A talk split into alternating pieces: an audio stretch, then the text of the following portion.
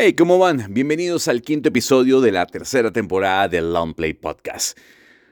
Una temporada dedicada a conocer lo que piensan los músicos de otras latitudes, por cierto, bandas muy importantes, músicos muy relevantes, sobre la música, sobre la industria, sobre la política, sobre las redes sociales. Longplay es la tienda más grande de vinilos y además es una cafetería de especialidad en Panamá. Eso ya lo sabes porque te lo venimos diciendo desde el primer capítulo de esta temporada.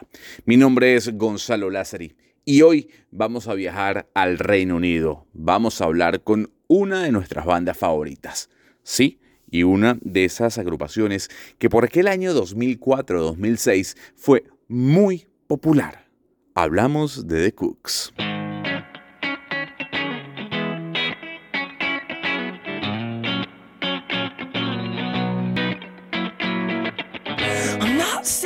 The Cooks es popular dentro de ese boom indie que se vivió por aquel entonces, por el 2004-2006, como te mencionaba, gracias a canciones como por ejemplo Naive o Happy.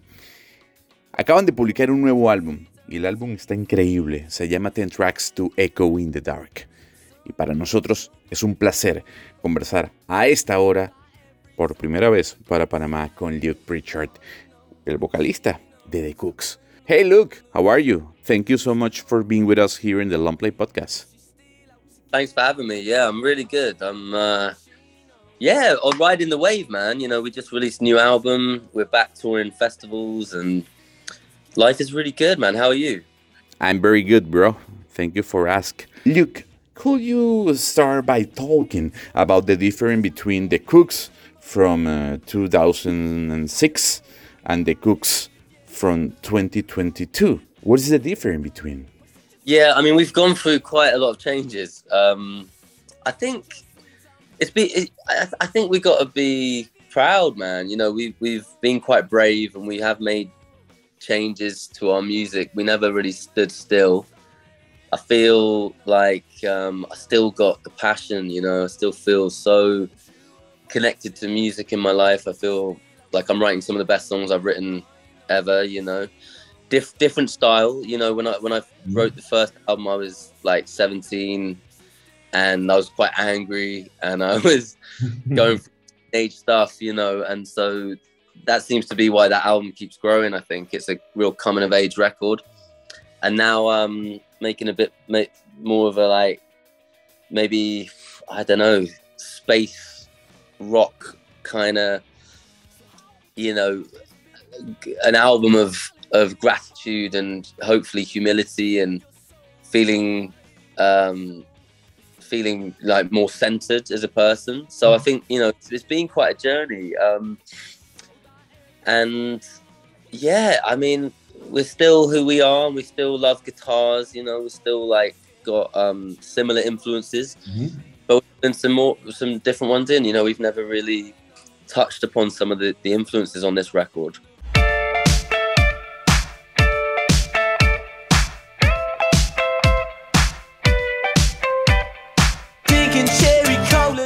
Now you talk about the humanity, which is a very special topic. Do you think that the pandemic time and the lockdowns inspired you eh, to write about it in the new album?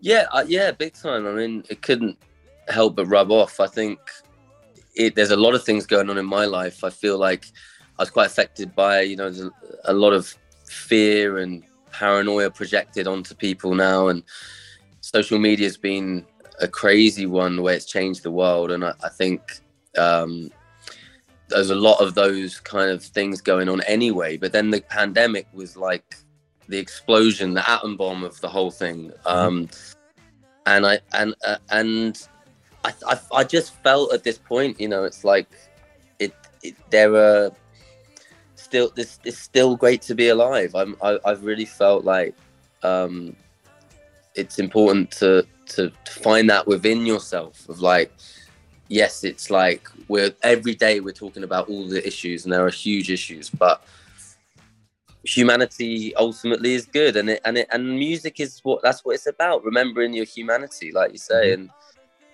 love and life and and these things are important um probably the most important thing. So yeah, but it but, but it was yeah, it was it was very difficult. I mean, having your entire life stopped. You know, we we yes, we could record music in our bedrooms, but mm-hmm. you know, musicians, as much as the hardest hit people, musicians, it was really tough. You know, we literally had our whole world taken away from us, and it was distressing. And and I think, of course, that there's some of that on the album where you know you're you're reaching for to find some positive because there was days when it was hard to get up in the morning. You know.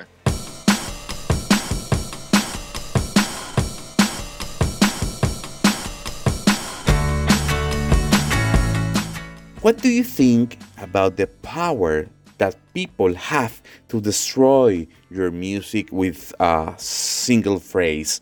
Do you think that the social media is showing us the worst about people? I don't know. I, I think it's it's the it's the minority that are doing the damage. I think. I think that um, it, it's it's a it's what I I describe it as like the Wild West because there's just no one really knows what's going on. There's a lot of artificial intelligence that is doing stuff as well that we don't see. But I think yeah, it's it's very dangerous. I think for me, my wife and I, you know, we've had a lot of um, trolling and things like that, but we, you know, it it doesn't affect me as okay. much. Good. I, I feel like I am from a different generation. I find it sometimes you, it, it just goes over your head but I think it's very dangerous to have anonymous uh, accounts and, and the way people can interfere um, with people's mental health and stuff is really fucked up. And I think I think it's it's really sad um, that there isn't more being done. But I just think it's like Pandora's box, and I don't think you can blame. I don't. I think it's going to be a great thing. It's going to be more mean more interconnectivity in the world, and I think again that's what I'm getting at is like um, we're going through very turbulent times, and we just have to keep our heads together, you know, because really it can bring people together. It can be a force for good. I definitely believe that. yeah. yeah.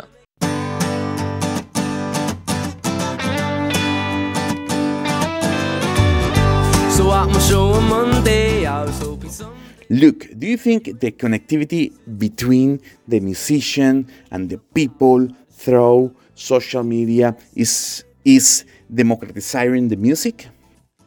Um, I mean, it, it can do, it can do, but there's still major labels still are paying, you know, influencers to to do the same things they did 20 years ago. I mean, the major labels are so in control. They're making more money than they've ever made, and and a lot of artists are still getting ripped off. So it's it, it's not necessarily democratizing everything, but then you get amazing moments when it does happen. Um, certainly for for my band, it's been we got lucky with it. You know, we just we streaming's been really good for us, and we found new audiences, and and and and so in in our way, I guess it did. Um, democratize something and and i guess people are less reliant on some of the things that maybe we don't do so well at which is like the media in the uk were quite you know but we're a little tricky with us like they were with a lot of people but i think that that's less important now which which does mean that you don't have to be loved by every music journalist in london to get get good support and i think that's really cool and i that's one thing again I think has really been really good. I think there's a lot more like okay, you get all the trolling and all this that stuff on social media, but the people I've seen the media change in a really good way. And I really believe that. Like there's a lot more positivity and a lot more like care about the, the people are people mm-hmm. and not just like just because you release music doesn't mean you know you, you can treat people a certain way and you can't you know i mean some of the stuff i've read about myself or other artists back in the day it was it was it was quite full on. I yeah. think I've seen definitely coming down, which I think it. I mean, it's fine to cr- criticize the music in yeah. your own way, but you know what I'm saying. It just got it got very um, tabloid for a while.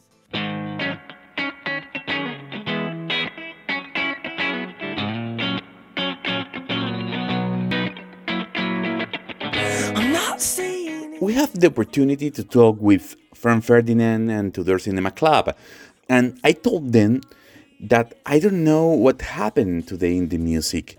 In 2006, there were bands exploding, such as Arctic Monkeys, Interpol, Franz Ferdinand. Why don't we see bands emerging like those almost 20 years ago? Yeah, I, I don't know if I can answer that question. I think um, I think personally, I think that it will come back. I think people are, going, are going that way. I think it will be you're going to see a lot of people going back to playing music rather than electronic music. Mm-hmm. But I don't I don't know. I think I think maybe it's live music. You know, all that music you just mentioned is so about going and, and having an experience. And I think maybe that's again that's a little less important to the new generation. Yes, they like going to festivals, but people get a lot of stuff from their phones. So maybe that's why. Um, also, celebrity is so important now. You know, you know, people who um, are, you know, it's, it's a lot about that kind of side of things. Um, I don't know. It's it's a, it's a good question, and I, I guess things go in waves. You know, I mean, mm-hmm. when I was in the nineties, um, there yes, you had like Oasis and Blur, but like on the back end of that, you had a lot of garage and and a lot of like electronic music that was really popular. So yeah, I, I wonder if there's there's waves. Um, maybe, yeah, I don't know. I don't know. On the one hand, I think the people only care about dancing and going to parties. And on the other hand, I think the Latin music is the king right now. And we see that with artists like Bad Bunny and J Balvin. Now, speaking of dancing, I saw the interview that you, the Kooks, gave to New Musical Express. Um, you were talking about Cold Heart, the first single of the last album of Kooks, which is a killer song. is a very cool dance. But you also mentioned it that this song talks about love. And so I ask, do you think the people only care right now uh, about dancing or do they pay attention to lyrics? I, I, I don't know. I mean, I mean, some people will get very into the lyrics, but then yeah, maybe music's a bit more of a commodity than it was, and I, you know, it's more. Okay, let me put it this way: when you were making the album, were you trying to make people care about the lyrics, or were you trying to make people dance? I I try and do both. Okay. I try and do both. I think you can. I'm a big lover of pop melodies, and I, I I write hooky melodies and I think it's good to do both. You can disguise, you can put a very simple song with a very deep message. And I think um, a lot of my music is about feeling anyway. Mm-hmm. And I think, um, you know, Cold Heart, if you want to get, if you want to go there, you can really think about what's being said, but you don't have to. So yeah. I'm diplomatic, essentially, you know. uh, I don't also don't I never want to make boring music as well. I think and and, and I think that's um when you're in the studio you want it to be exciting, you want it to be danceable, you want it to be all those things. And I think we tried to incorporate on the new album some modern feel to the record without losing our identity, the fact that we are a real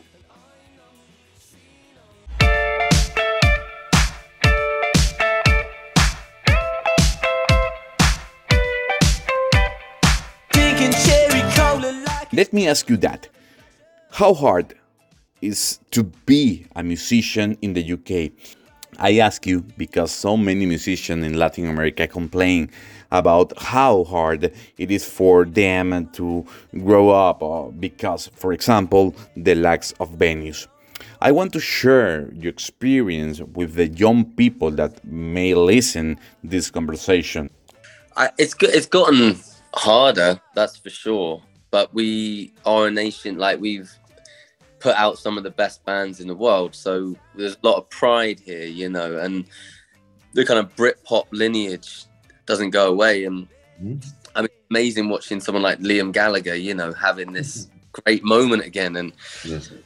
where maybe there's not anyone to really fulfill that void. Maybe you have, I guess, Sam Fender kind of taps into that a bit where people have really embraced him and he's doing like, you know, Britpop kind of music. Mm-hmm. Kind of more sounds like War on Drugs, but you know, but like.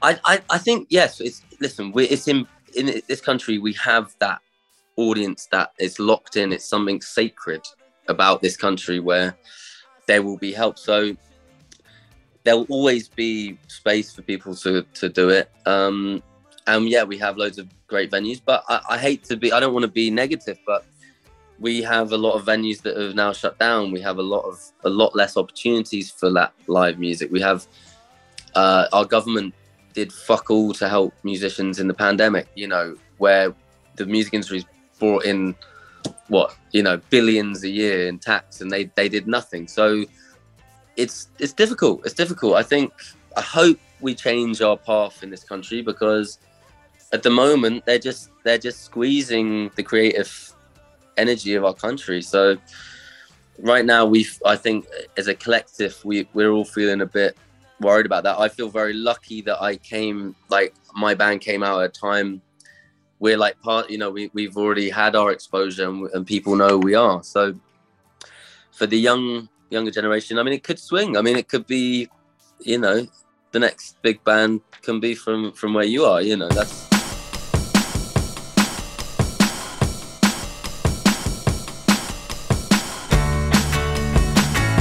look like I said before, the Kooks have been a very important band for me since the first time I heard your music almost 20 years ago.